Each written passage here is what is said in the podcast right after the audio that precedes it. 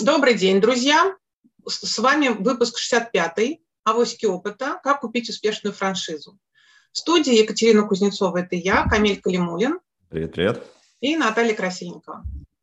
Всем доброе утро.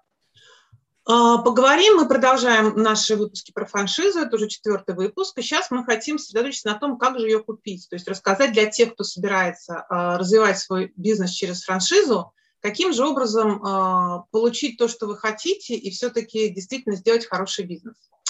Я могу сказать свой пример. Э, у меня э, компания «Магазин под ключ», мы делаем франшизы, к нам часто звонят люди, просят нас, например, сделать продуктовый магазин, дизайн продуктового магазина в каком-нибудь российском городе, дизайн там, магазина 150-200 квадратных метров – а, я прекрасно понимаю, что продуктовый магазин лучше в такой случай взять по франшизе, всегда им предлагаю франшизу. Ну, то есть я как бы отказываюсь делать людям за деньги что-то, да, и предлагаем хороший выход.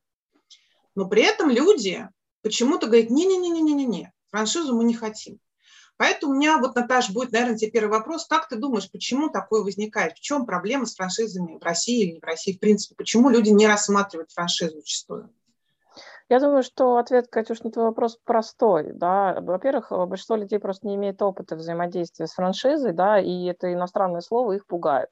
Во-вторых, э, круг общения людей, способных иметь деньги и желание начать бизнес, да, он достаточно специфично складывается в большинстве российских городов. Да. Люди общаются друг с другом и часто слышат, слушай, вот купишь ты франшизу, деньги ты им сразу авансом платишь, а делать так, как ты хочешь, ты уже не имеешь права. Ты должен делать по чьей-то указке. И это очень сильно отталкивает людей, которые пытаются начать свое дело, они пытаются очень часто обрести некую независимость от ценных указаний сверху, в этом просто отказываются на этом этапе, да, не имея никакого, как правило, опыта. То есть это больше эмоциональный выбор, чем рациональный, на мой взгляд, мне так кажется. Вот я себя ставлю на это место, у меня был разный опыт взаимодействия там, с розницей, да, и когда было желание открывать свою, у меня было, был такой, я бы сказала, даже чес по рынку на тот момент времени, то есть понимаешь, сколько у тебя есть денег на открытие, да, что предлагается. Я на тот момент времени достойного предложения за наш чек не нашла. Да? То есть мой личный опыт, даже имея желание, ее купить на самом деле не так-то просто. Да? То есть купить что-то вообще ты можешь. Купить то, что тебе нравится и соответствует тому, что ты хочешь действительно сделать на моменте вот, ну, такого начала бизнеса, да, не факт, что вообще есть выбор. Вот, поэтому очень часто люди действительно звонят и пытаются пройти э, всю дорогу сами, создать это с нуля, но, может быть, тоже в силу того, что они до конца не представляют себе, что такое создать собственный формат. Угу. Понятно. Скажи, а ты можешь примерно описать, э, как, какие параметры ты выставляла для того, чтобы купить франшизу себе? То есть какой могу. чек там, что, что конкретно было в твоем вот поиске? Могу, я могу сказать, что конкретно в Анклаве было там 63 тысячи долларов, да, то есть было примерно, ну, я считаю, что достаточно приличная сумма для того, чтобы что-то небольшое начать. Искали точку с розничным залом не больше 30 метров, вот, интерес был либо открыть маленькую там кофейню типа кофе на вынос, либо небольшой цветочный магазин, либо магазин по продаже каких-то сувениров, то есть совершенно маленький формат. Вот э, на 2014-2015 год найти такое предложение в России оказалось невозможно. То есть все франшизные предложения, которые существовали, представляли собой примерно следующее. Да? Э, мы э, предлагаем вам какую-то вывеску, плюс-минус относительно страшную, просят меня в франчайзе предложения того периода, да, вот. Во-вторых, они предлагали там какой-то условный, абсолютно правильный квадрат, в качестве планировки, да, а по факту найти аренду на помещение с такими условиями в Москве было невозможно которые подходили бы под наш чек, там, под возможности аренды и так далее. Если это все вместе сложить, то получается, скажем, ну, такая картина маслом, да, то есть ты даже вроде бы как готов купить, посмотреть и так далее. Но меня совершенно не устраивало то, что план коммуникации у большинства франчайзи предложений отсутствовал. То есть ты должен на слово поверить, что они какую-то рекламу федеральную, там, локальную, региональную делать будут. Вот. И, в общем, на самом деле они тебе не сильно ничем не помогают, и ты в результате делаешь вывод, что ты там отдашь 50-60 тысяч долларов, да, но в принципе ты ничего не получаешь взамен за эти деньги. И тогда стояла совершенно там разумная идея, что ну ладно, можно потратить там деньги на какой-то ремонт, на какую-то вывеску, там самим что-то сделать и заказать, потому что просто тупо нет предложений. Вот. Я думаю, что с, э, за этот период, конечно, ситуация на рынке поменялась, да, но я не думаю, что она поменялась прям радикально во всех сегментах. У меня не было идей там открыть продуктовый магазин, да, франшизы которых большинство на рынке предлагается. Вот, у меня не было идеи открыть там хлебобулочную, например, да, то есть мы выбирали совершенно там другие позиции, искали. А, были неплохие предложения за эти деньги, связанные скорее с парикмахерскими, да, но вот к моему сердцу салон красоты не кипел, вот мне не нравилась эта идея, я не хотела там заниматься ни волосами, ни ногтями, то есть я думаю, что и в этой истории тоже есть истина, да, то есть те вещи, которые ты хочешь делать, совершенно не факт, что они вообще на рынке существуют и предлагаются достаточно массовым порядком пойти э, к какому-то раскрученному уже там имени и сказать, слушайте, мы готовы стать там вашим партнером, такой идеи не было. То есть это даже не была бы, наверное, франшиза, но вот состояние нашего рынка с точки зрения там, конкуренции на рынке франшиз, ну, не было никакой конкуренции. В принципе, единственная франшиза, которая подходила там, ну, более-менее по параметрам э, созданности на тот момент времени, это был Додо Пицца, называется пицца, не было никакого желания. Слушай, а Билайн разве вот все вот эти телекоммуникации, они же тоже вроде такой же размер э, помещения предполагают, нет? А, и да, и нет, но то, что, как, как сказать, я говорю еще раз, то есть вот сам продукт, сам предмет рынка, да, на котором мы хотели находиться, он не совпадал с тем, что предлагали там Теле2, например, там Кофиксы, Билайны и так далее, да. То есть вроде бы это похоже, тот же самый Кофикс, это похоже на вынос там кофе, да, вот, но они обязательно там соседствуют с какими-то точками, где там Теле2 продавался на тот момент времени, это так было, и так далее. То есть, и как-то все ты это смотришь и понимаешь, что тебе хочется, в общем-то, свободы творчества, здесь ее не будет. Здесь у тебя все решили, у тебя нет права ни выбора ассортимента, ни выбора обращения, ни там, в общем, особого выбора в зарплате, потому что в этот формат придут конкретные сотрудники работать. Это просто было неинтересно, там, ну, для меня, в частности, там, да, вот. Поэтому я думаю, что на рынке некий баланс, да, из того, что предлагается, из того, что человек хочет купить, создать и делать от своего лица. Вот. Мой бизнес-опыт на тот момент времени показывал, что я, наверное, больше там была готова рисковать и пробовать собственный формат, чем там брать франшизу. Ну, возможно, мы там смотрели франшизное предложение, мне очень нравилось одно из, одно из франшизных предложений, но по деньгам оно было сильно дороже наших возможностей. То есть мы по компетенциям бы его закрыли все. Поэтому как бы не, было просто недоступно. И франчайзе продавец не предлагал никакого варианта решения вот этой финансовой ситуации. Это тоже как бы недоработка, я считаю, предложения. Вот. Но по факту, я говорю, мы не нашли вообще варианта подходящего, который можно было бы просто купить. Угу. То есть фактически на тот момент, когда вы хотели купить, просто не было достаточного предложения, да. широты предложения настолько, чтобы вы смогли выбрать что-то свое. Понятно, да. хорошо. Спасибо, Наташ. Камиль, я знаю, что ты все-таки нашел что-то свое. Расскажи, пожалуйста, про свой опыт, какие ты критерии выставлял в покупке франшизы, да? Почему в итоге, да, там, что тебе понравилось, что не понравилось, и что бы ты сейчас посоветовал на какие критерии смотреть, когда люди будут покупать франшизу, выбирать франшизу? Да, да, расскажу про свой опыт и э, про опыт э, наших клиентов. То есть мы очень э, много общаемся с предпринимателями, слышим какие-то разные штуки, которые работают, которые нет.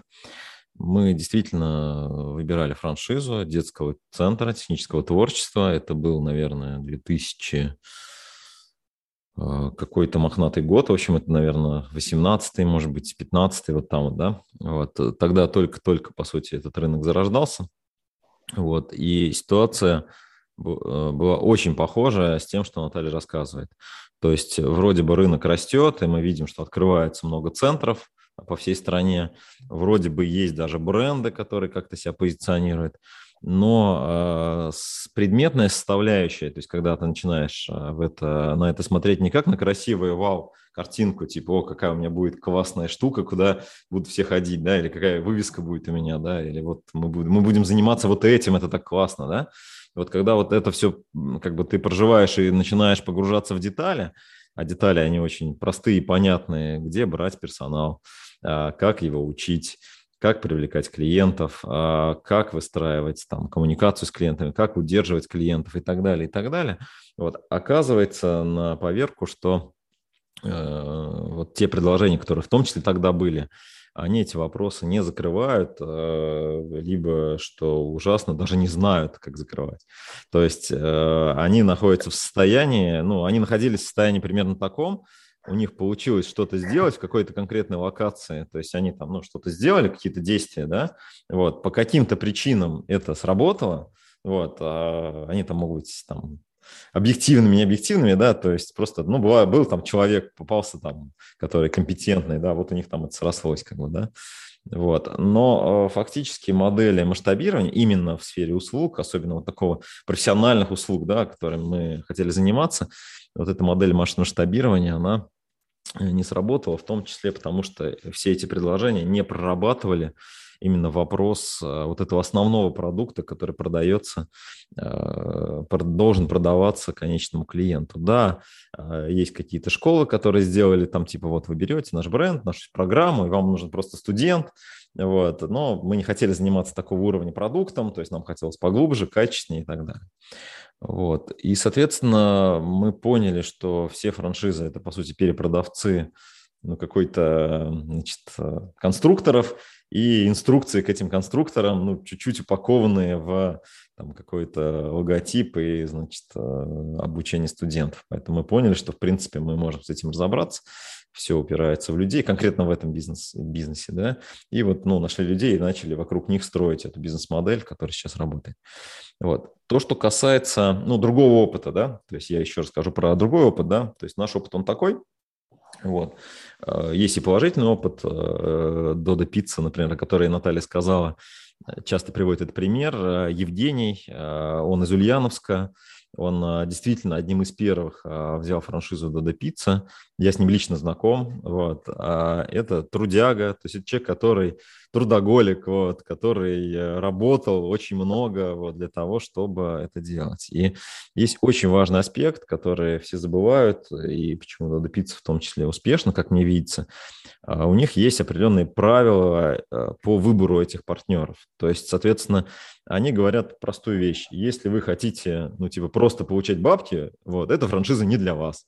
Вот, то есть э, вы должны месяц прожить в Сыктывкаре, вот, в учебном центре Дода Пиццы, ну и так далее, да, то есть определенные вещи, которые касаются именно продукта и качества продукта. Вот, наверное, для тех ребят, которые ищут франшизу или выбирают сейчас, находятся в выборе, первое, о чем бы я, наверное, попросил их э, говорить с теми, кто продает, как контролируется, как управляется создание качества продукта. Да? Это и персонал, это и, соответственно, сервис, это вот все-все аспекты создания этого а, продукта, соответственно, они делаются. Например, в Dodo Pizza там целая там, IT-система, которая контролирует там, публичность определенная, да, то есть есть модель, которая это делает. Вот. Второй пример хочу рассказать. А, значит, есть а, наш клиент, его зовут Артем, он выступал, кстати, на нашей конференции Comday, вот, э, наверное, может, вы помните даже. Вот. Он э, работал э, на предприятии, там у него была должность хорошая, потом он решил заняться бизнесом, что-то пробовал в электронной коммерции, вот. но вот решил купить франшизу школы английского языка. Вот, значит, ну, как он говорит, как я выбирал? Я поездил по точкам, все как бы поговорил с ребятами, все мне сказали, слушай, ну, у нас нормально, вот. А, Все, он заплатил какой-то взнос этой школе, 2 миллиона или сколько там, 3 миллиона. Вот, значит, открыл, говорит, год подвожу минуса. Я поехал к этим другим, которым он ездил. А они говорят, ну у нас нормально, уже второй год, мы уже в нуле. Вот. То есть, э, понимаете, да, то есть как бы то, как э, люди смотрят изнутри этой системы на систему, и так как вы смотрите, может отличаться. Поэтому, если мы говорим про финансовые результаты, да, франшизы, то есть запуска, то, конечно же, понятно, что это зависит от вас в первую очередь, и сама модель, э, и то, кто уже ей пользуется, конечно, они уже, как мы называем, такие раб-лампы, да, то есть уже человек вошел, или как машину купил, да, уже не будешь ее хаять, да, то есть ты уже как бы на ней ездишь, значит, что, если ты ее хаешь, значит, ты не очень хороший, что ли. И также франшиза, да, поэтому, когда вы собираете информацию о том, как работает франшиза, как работают партнеры другие франшизы, вот, э, ну, постарайтесь максимально объективно на это смотреть, вот. Понятно, что вы можете пообщаться, познакомиться с собственниками бизнеса. А я бы порекомендовал вам как клиент туда прийти, попробовать что-то купить, посмотреть, какой объем клиентской базы, посчитать какую-то модель, еще так вот ну, объективно посмотреть на, это, на эту бизнес-модель и на ее успешность для того, чтобы вам принимать это решение. Вот. Поэтому, ну, наверное, из таких базовых, если, ну, как вот, а, вещей, которые, то есть примеры есть и другие, я могу да, рассказать. Вот, например, еще один пример. Ребята продавали франшизу, вот, открыли в крупном торговом центре магазин продажи одежды, вот, э, вроде был какой-то интересный ассортимент, вот, и дальше приехали, и они говорят, слушайте, ну вот надо заниматься маркетингом, продвижением. Я говорю, ну есть какая-то концепция вообще в целом маркетинговых коммуникаций? Оказалось, что ее нет, вот, оказалось, что, что все нужно выдумать с нуля, вот, хотя красивые картинки, красивый бренд, как бы все как бы есть вроде, да. Вот. Очень-очень важно, как вы будете привлекать клиентов. И вот эта экономика, да, то, что мы в книге пишем, цена привлеченного клиента и сколько вы на одном клиенте, и как зарабатываете. Да? Вот. Если эта стратегия ориентирована на то, чтобы привлечь, и потом будет понятно, вероятнее всего, эта франшиза недолгосрочная. Если это история про ЛТВ вы слышите, про удержание клиента, про то, что вы постоянно с ним работаете, эта модель более жизнеспособная, и эта франшиза имеет больше вес, больше шансов, что она принесет э, успех. Ну и, наверное, последнее скажу, что, ребят, ну вот э, нет никакой волшебной таблетки, бизнес – это всегда риск. То есть э, покупка успешной франшизы не означает успех. вот.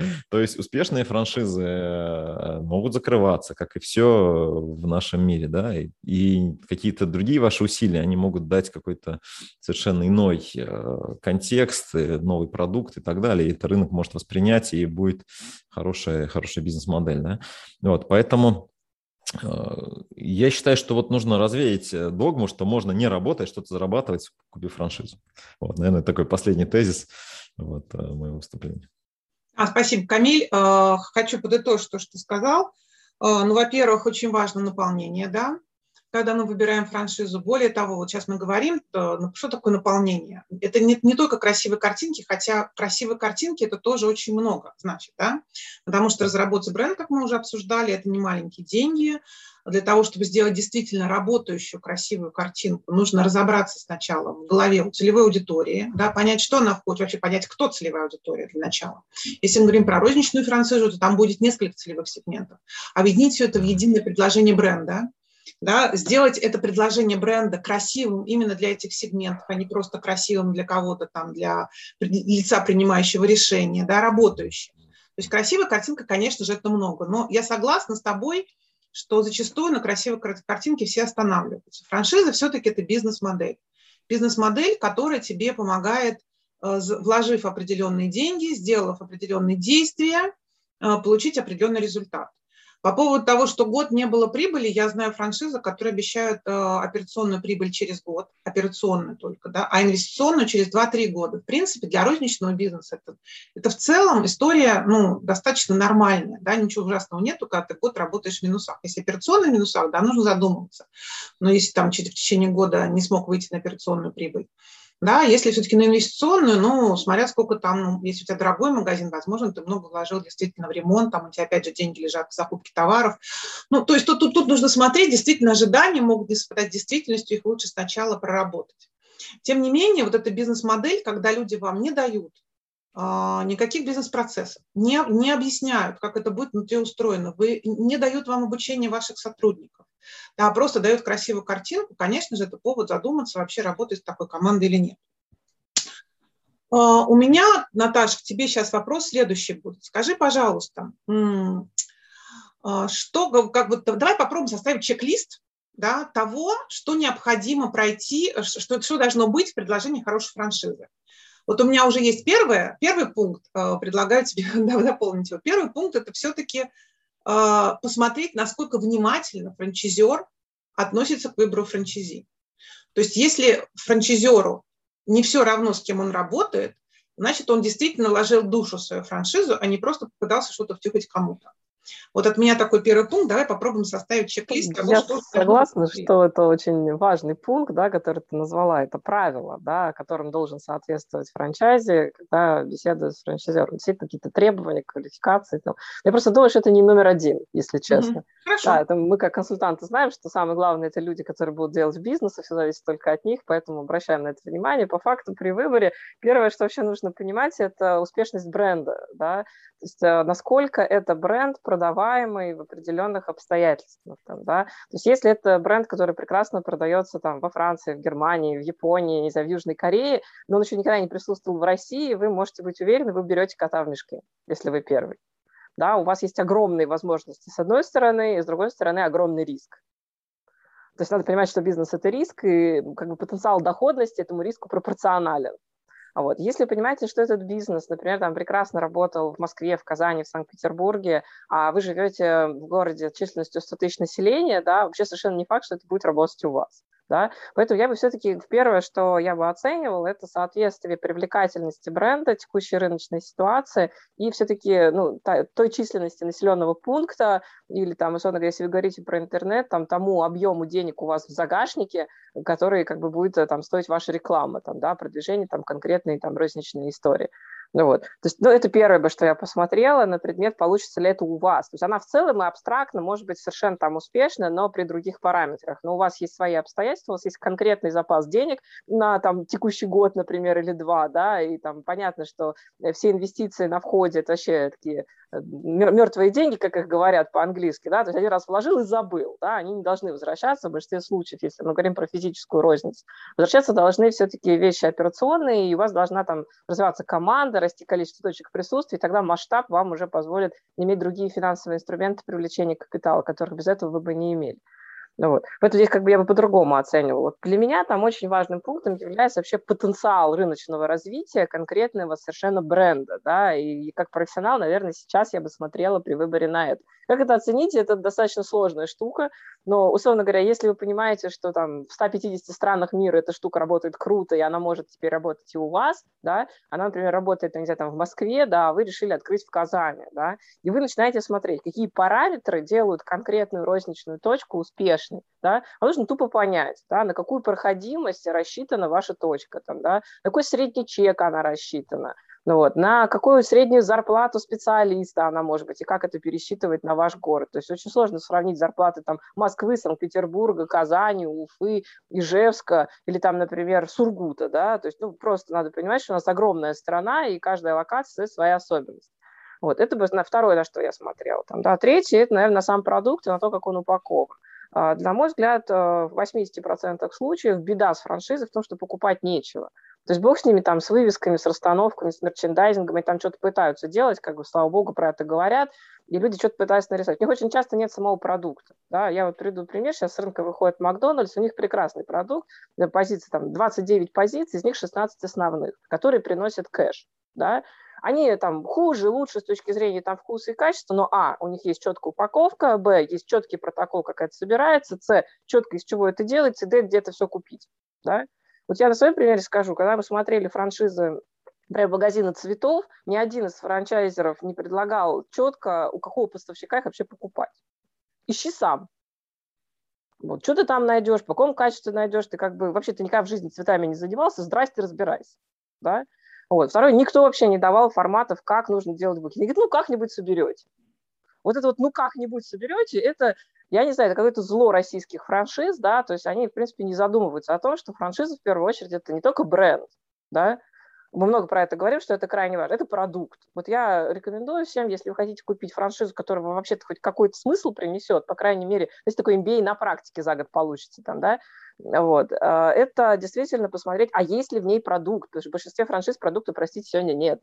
Да, там мы много говорим про бизнес-процессы, про организационные вопросы. Какие там организационные вопросы? Там как бы первичных вещей просто очень часто нема. Да?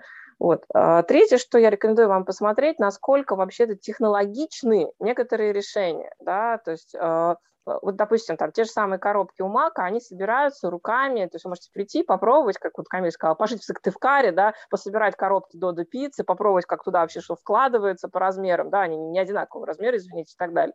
Да? То есть вы все это можете посмотреть, потрогать руками и понять, да, вообще, как у вас это будет. Если вы работаете с физическим присутствием, хоть в онлайне, хоть в офлайне, то есть вы выдаете товар в конкретной брендированной коробке, да, а простой вопрос. Вы коробки будете заказывать откуда? У франчайзера вашего партнера? Или он вам пришлет э, файл, да, и вы должны быть в своем городе, в своей локации найти, где это печатать. Или не в своей, да. Есть попробуйте пройти какие-то базовые операции, прежде чем покупать, так подумать вообще, какие ключевые физически руками трогаемые вещи есть вот в вашем бизнесе, который вы пытаетесь начать, да, и поймите вообще, как вы с этими вопросами будете работать-то. Потому что очень часто люди приезжают на обучение в франчайзера, да, они находятся в состоянии эйфории, им прикольно пообщаться с новыми людьми, а сейчас забывают про то, что они приехали по вопросу поучиться бизнесу.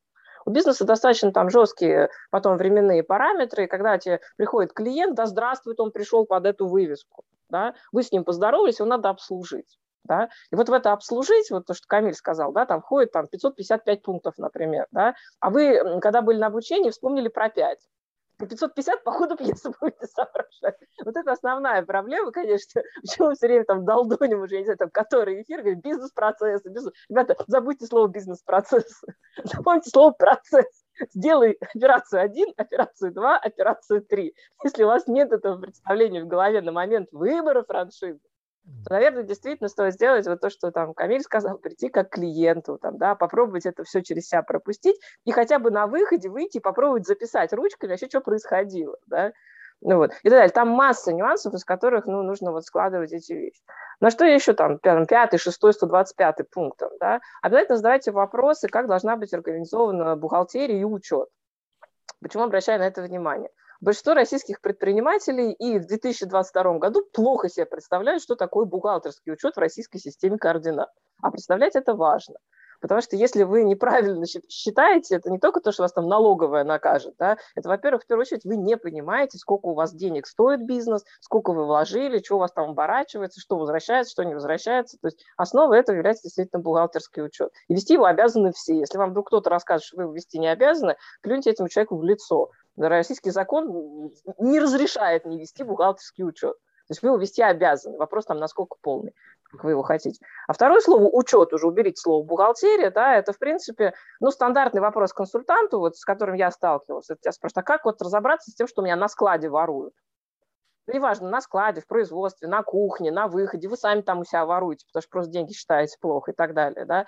А ответ простой, да, нужно учиться учитывать то, что у вас происходит, и физическое, и временное, и все остальное, да.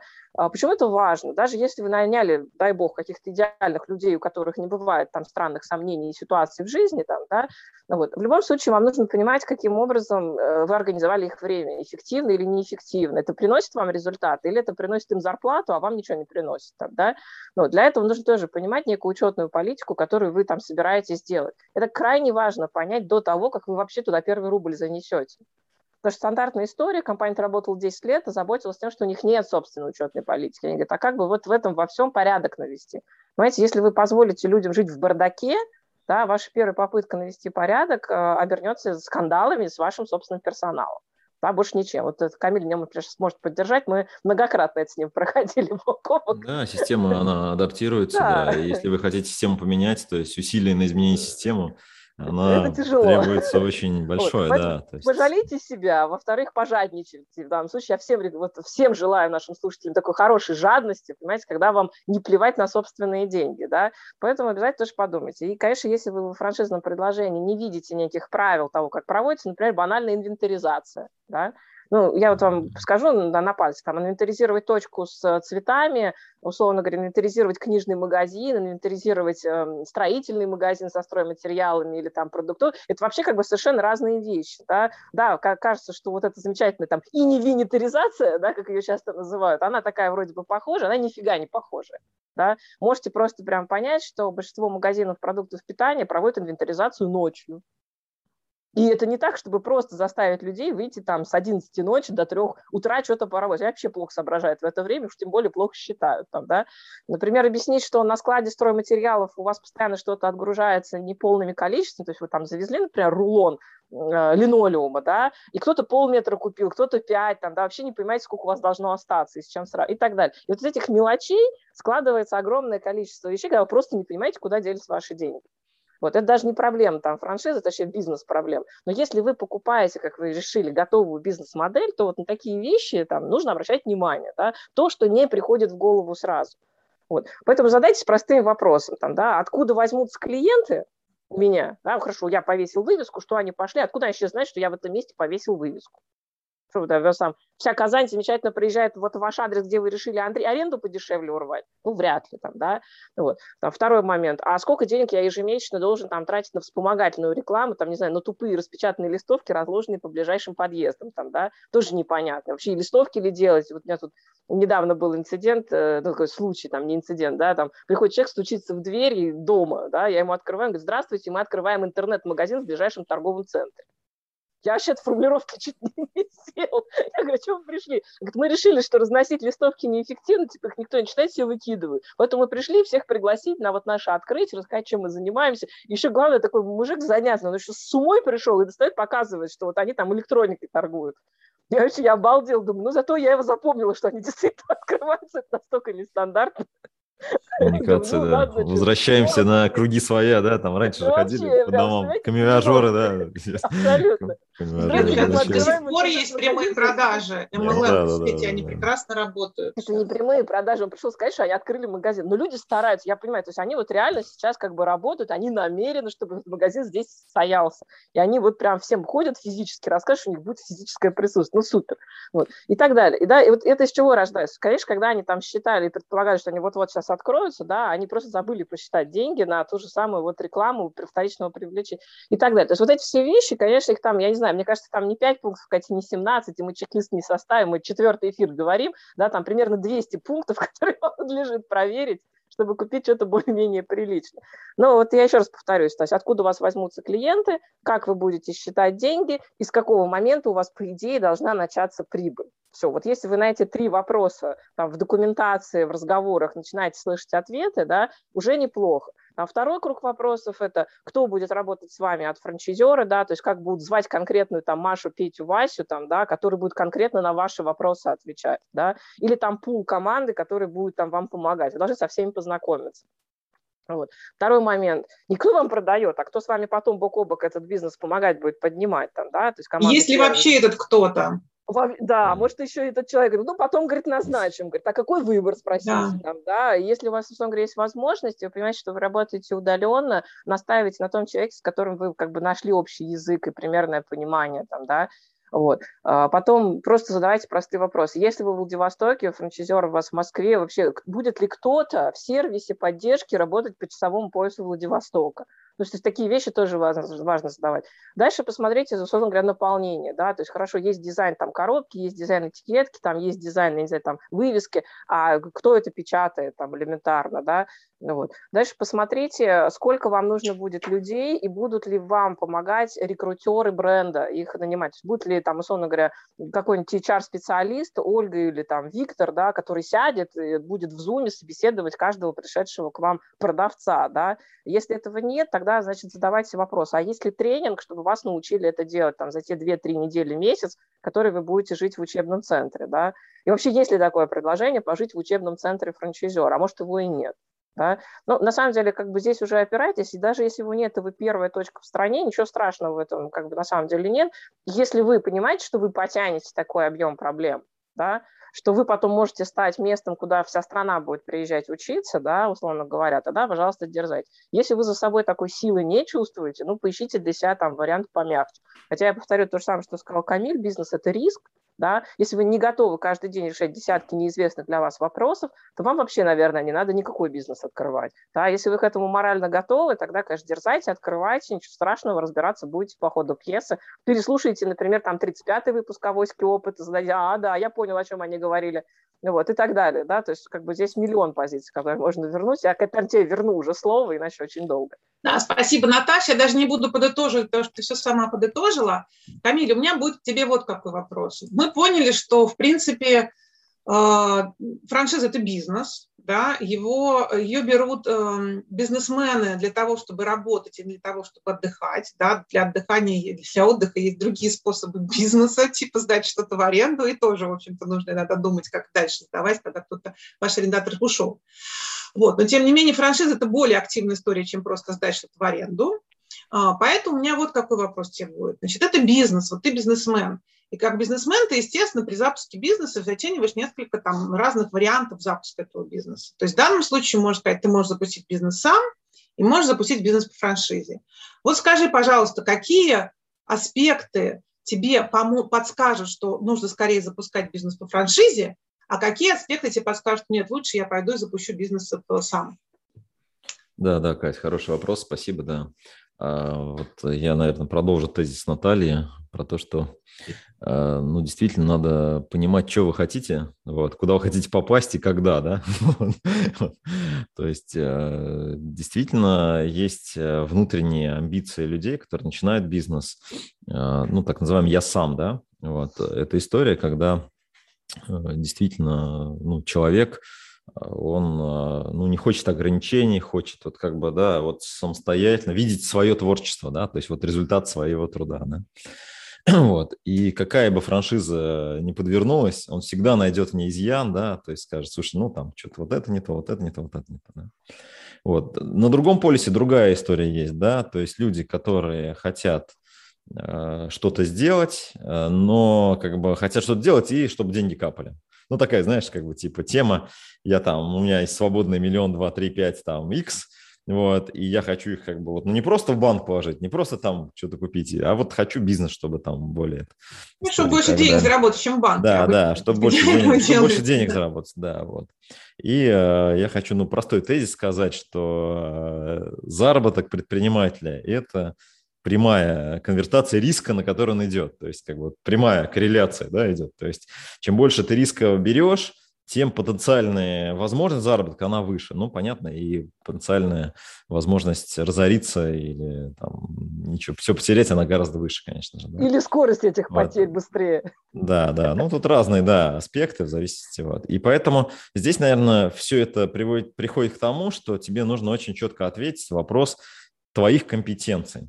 То есть, если ты запускаешь пятый бизнес, условно, да, ты как предприниматель уже с компетенциями, ты понимаешь, что, слушай, как бы вот здесь, вот здесь, вот здесь там бывают проблемы, и ты понимаешь, что, слушай, тебе надо через год попасть вот в эту точку, там, 100, 100 открытых, например, новых Макдональдсов, да, вот сейчас актуальная тема, да, то есть, то есть ты хочешь 850. открыть... Да, да, ну, не знаю, там, 850 хочешь открыть Макдональдсов, да, слушай, ну, наверное, ну, как бы, если у тебя опыт, конечно, даже есть, какой-то, да, тебе нужна какая-то команда, тебе нужна какая-то, ну, какая-то движуха, да, э, соответствующего уровня, да. Вот, если у тебя задача пристроить 2 миллиона или 3, да, вот, и ты, в принципе, веришь в свои силы и, э, в принципе, что-то понимаешь в этом товаре, вот, э, ну, возможно, да, вот какое-то франшизное предложение тебе покажется дорого, блин, короче, на чем они тут зарабатывают, да я и сам это знаю, да, вот. А, вот. Хочешь сделать хорошо, сделай сам, да, говорят же всегда так. Вот. Э, но здесь надо просто объективно оценить свои сильные и слабые стороны. То есть, что ты реально можешь, что ты реально не можешь, и что из этого, что ты не можешь, а, как это купить? Потому что это вот самое сложное, да? То, что я знаю, вроде бы, ну, это и так понятно, что тут, за что деньги платить, да? А то, что я не знаю, я и не знаю, как оценить. Вот. И поэтому возникает такой как бы конфликт, да, слушай, ну, я почитаю, он что-то начинает читать, ну, я вроде знаю про это, ну, как бы знаю теоретически, да, практическая плоскость, она, понятно, может отличаться и так далее. Вот.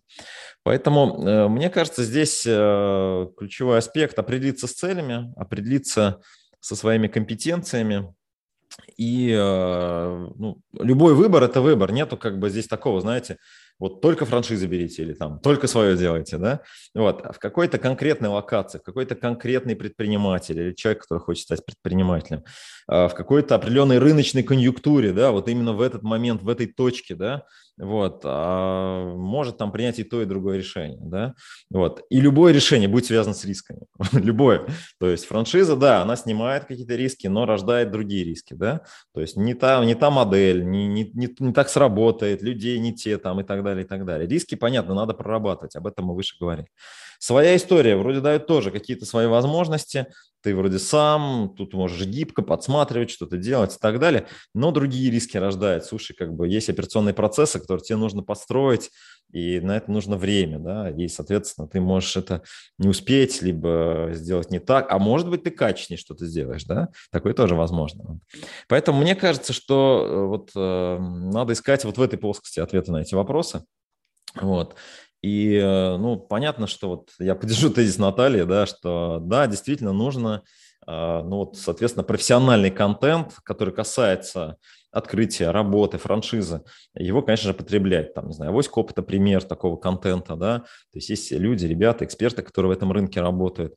А, ну, ребят, ну, нужно как бы вот кругозор расширять, понимаете, чтобы принимать адекватное решение, потому что, ну, как принять решение, если вы ну, как бы вот знаете только вот какой-то кусочек маленький. Можно кому-то довериться, да, но все равно даже вы что-то покупаете, да, там автомобиль вы же проверяете, слушай, там газ работает, тормоз нет, ну, то есть какие-то базовые истории вы должны все равно понимать, чтобы машина поехала у вас. Вот. То есть как-то так, сказать.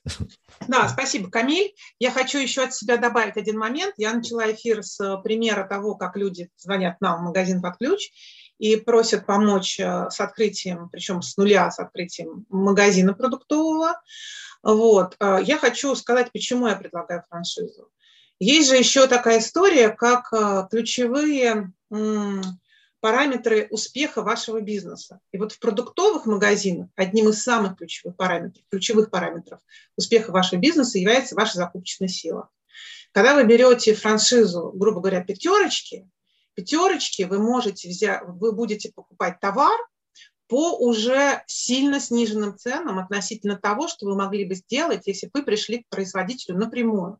Потому что пятерочка является очень крупным покупателем, клиентам. Пятерочка негаширует отличные скидки. Ну, я условная пятерочка, да, понятно, здесь может быть там магнит, перекресток, кто угодно, да, здесь.